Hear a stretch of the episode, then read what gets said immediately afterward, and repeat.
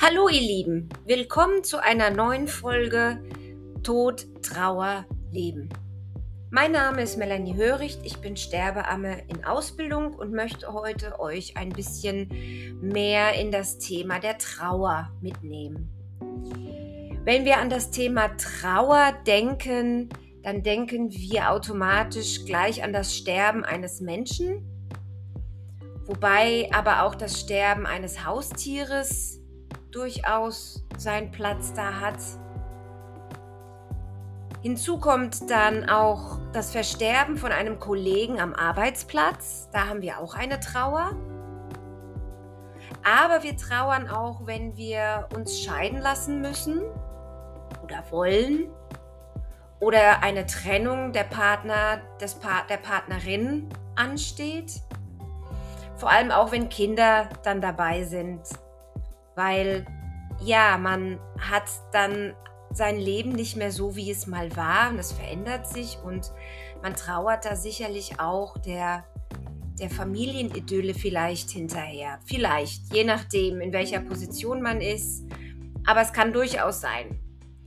Dann trauert man auch bei einem Umzug, wenn man umziehen oder ausziehen muss, gerade vielleicht, wenn man ein Haus oder die Wohnung verkaufen muss aufgrund von Umständen, vielleicht weil man auch ähm, das Land verlassen muss oder will eigentlich, weil man hat einen neuen Job gefunden oder man hat sich verliebt und verlässt das Land und geht in ein neues Abenteuer in ein anderes Land, was natürlich auch eine Trauer mit sich bringt.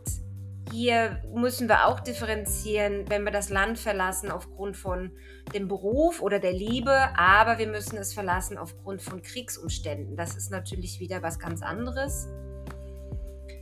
Und ihr habt sicherlich noch ganz viele andere Themen, wo euch die Trauer begegnet und ihr denkt, Mensch, da habe ich auch eine Trauer gefühlt. Wenn man so ganz tief in sich reindenkt und reinfühlt, gibt es sicherlich ganz viele Situationen, wo man drüber trauert. Es kann ja auch eine kurze Trauer sein. Also es muss ja jetzt nicht was Großes sein. Vielleicht ist man ja auch in der Trauer, wenn der Sommer wieder vorbei ist und der Winter kommt. Solche Sachen. Vielleicht habt ihr ja eine Idee. Ich würde mich über eure Kommentare freuen. Da kann ich vielleicht auch mal drüber reden oder wir können auch gemeinsam mal drüber reden, was ihr über das Thema Trauer so denkt. Heute möchte ich mich ähm, auf das Thema Trauer konzentrieren beim Versterben eines Menschen. Ich möchte mich ein bisschen allgemein hier halten, weil da können wir sonst echt stundenlang drüber reden, weil man muss eigentlich differenzieren, wie stirbt der Mensch? Ist es ein Suizid? Ist es ein natürlicher Tod? Wann ist der Tod eingetreten? Ist es eine Krankheit gewesen? War es ein plötzlicher Tod? Wie alt war der Mensch?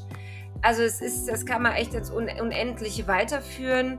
Auch Kinder, wenn Kinder versterben, also ich meine wirklich kleine Kinder, äh, jugendliche Kinder, Menschen, ist auch wieder anders. Also ich halte mich hier so ein bisschen allgemein. Ich will hier keinen zu nahe treten. Es ist wirklich nur was ganz Allgemeines. In meiner Ausbildung lerne ich natürlich spezif spezifisch einzugehen auf den Trauerfall, auf den Sterbefall. Hier ist das wirklich nur eine ganz grobe Übersicht. Ich habe schon angesprochen, in der Ausbildung lernen wir Menschen zu begleiten. Das kann der Sterbende an sich sein. Es kann aber auch die Familie sein, auch schon während des Sterbeprozesses von dem Angehörigen oder danach, wenn der Verstorbene nicht mehr auf der Erde weilt und die Beerdigung ist vielleicht schon rum und man merkt, ich komme aus dem Tal der Trauer alleine nicht mehr raus. Man hat ärztliche Hilfe natürlich auch, aber doch ist irgendwie was noch am Haken und man denkt, ach, ich bin immer noch in der Trauer und ich will da raus, in Anführungszeichen. Wir sind nur der Berater, wir sind natürlich keine Ärzte, aber ich glaube, wir können auch ganz viel miteinander besprechen, begehen und fühlen, weil du als Trauernder bist der Experte und ich kann dir gewisse Handwerkzeuge an die Hand geben, und wir können da gemeinsam wieder ins Leben finden. Und ich sage immer, ich gehe mein, den Weg deinen Weg mit dir zusammen. Und die Begleitung kann aber auch schon anfangen, wie ich schon gesagt habe, wenn der Familienangehörige schwer krank ist und ich kann oder wir können den Sterbenden begleiten. Dazu auch die Familie, die Angehörigen, die Freunde, wer dazu bereit ist, wer, dazu, wer das möchte, weil das ist doch ein bisschen einfacher. Der Sterbende ist dann darauf vorbereitet, diese Welt zu verlassen aber wir hier auf der Erde müssen weiter in irgendeiner Form. Und es macht es ein bisschen einfacher, wenn wir mit dem Sterbenden schon gesprochen haben. Wie willst du beerdigt werden? Wie denkst du, geht es weiter auf der anderen Seite? Geht es denn weiter auf der anderen Seite? Und so weiter. Und wir können dann nach der Beerdigung, wir können auch die Beerdigung zusammen planen, alle zusammen. Da gibt es auch die dollsten Sachen. Also es ist äh, äh, nichts, was es nicht gibt kommt natürlich aufs Bundesland drauf an und was ihr euch so vorstellt und könnt ihr euch das vorstellen und so. Also es ist wirklich wahnsinnig interessant, ähm, darüber zu sprechen miteinander. Und umso schöner ist das dann, wenn die Beerdigung stattfindet, dass man das so umsetzen kann, wie man das besprochen hat und man dann abends oder am nächsten Tag zusammensitzt und sagt, siehste, so haben wir das besprochen und so ist es passiert und so fühlt es sich gut an für uns auch. Das muss sich natürlich auch alles immer gut anfühlen für einen, ob man sich damit identifizieren kann.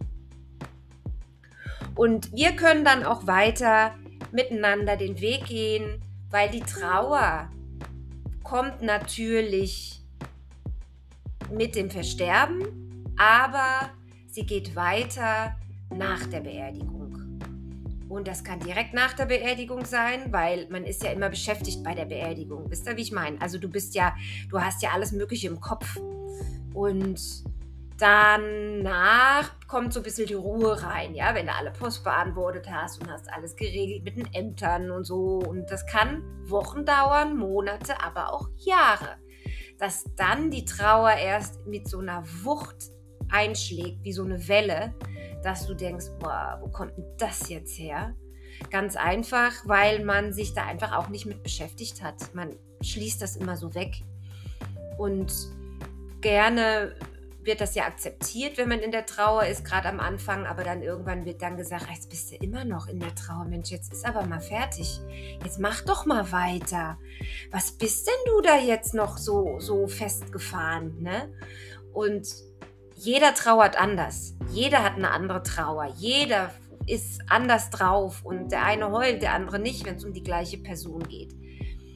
Und wir, wir, wir kennen, wenn man so drüber nachdenkt, wenn man jetzt, ich weiß nicht, an unsere Eltern denken oder so, wir sehen unsere, ich sehe meine Eltern auf einer bestimmten Weise, aber meine Geschwister sehen die Eltern wieder ganz anders. Und so verabschieden wir uns und trauern wir auch, weil wir im Leben andere Dinge mitgemacht haben und so ist das dann auch auf der anderen Seite oder im Versterben, dass wir da anders drüber denken. Und man sollte jedem seine Zeit geben, im Trauern, im Abschied nehmen und keinen irgendwie verurteilen, weil man weiß es selber nicht besser.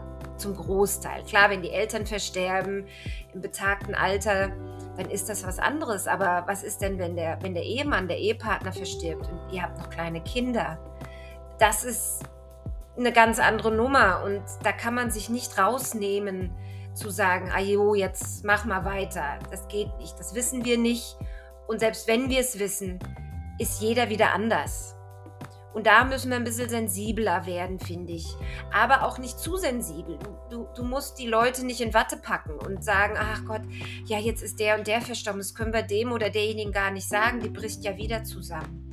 Das kannst du dem Menschen sagen, aber sei da. Halt sie, halt ihn, halt einfach fest, wenn du das Gefühl hast, derjenige bricht zusammen oder kommt wieder eine Krise Halte aus. Einfach aushalten. Ich sage einfach, es ist nicht einfach.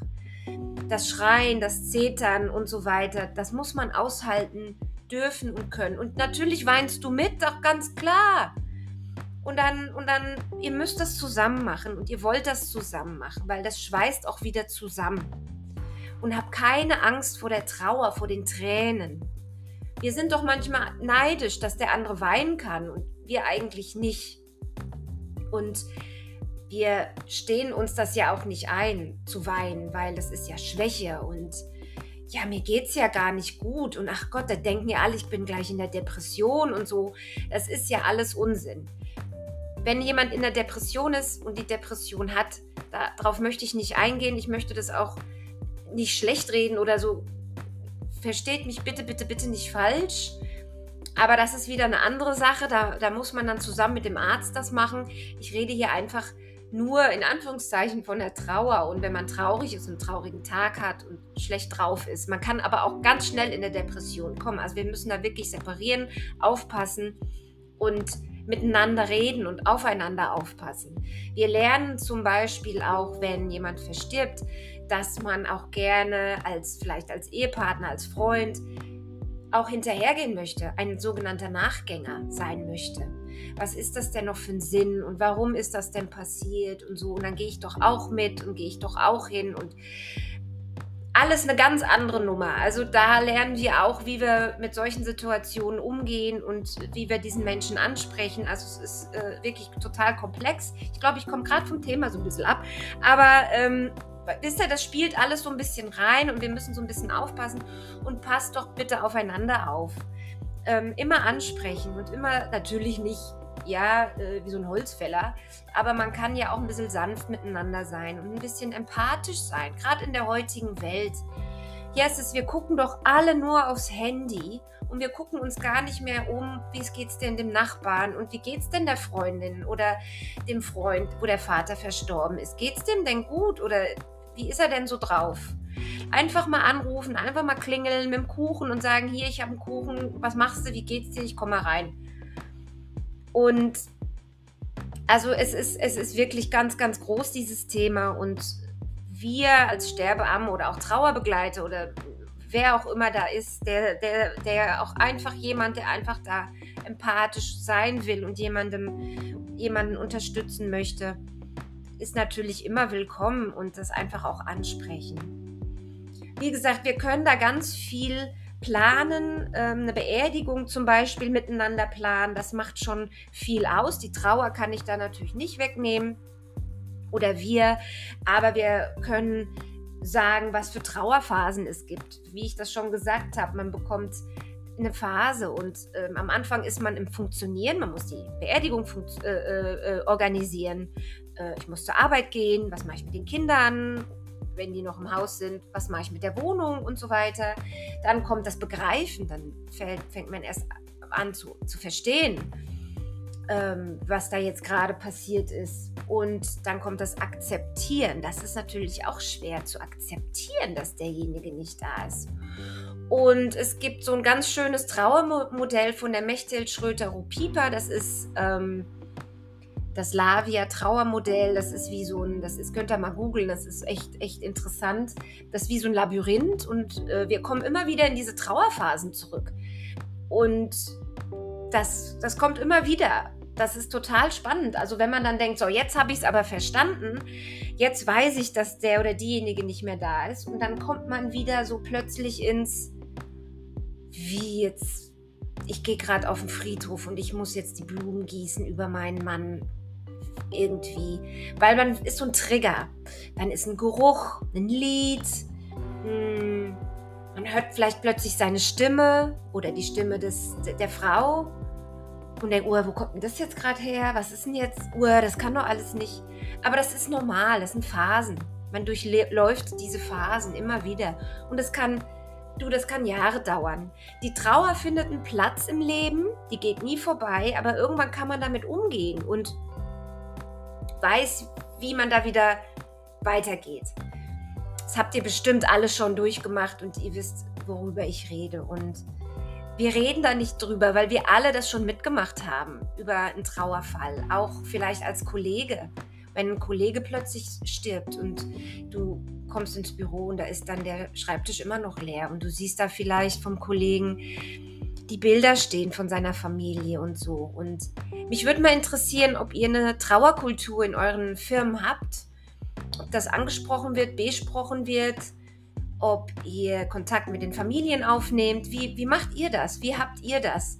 Und wenn ihr das nicht habt, würdet ihr euch das wünschen, dass man da so ein bisschen offener mit umgeht? Das würde mich mal interessieren. Schreibt mir doch gerne mal in die Kommentare oder schreibt mir bitte eine E-Mail über meine Homepage melaniehörig.com.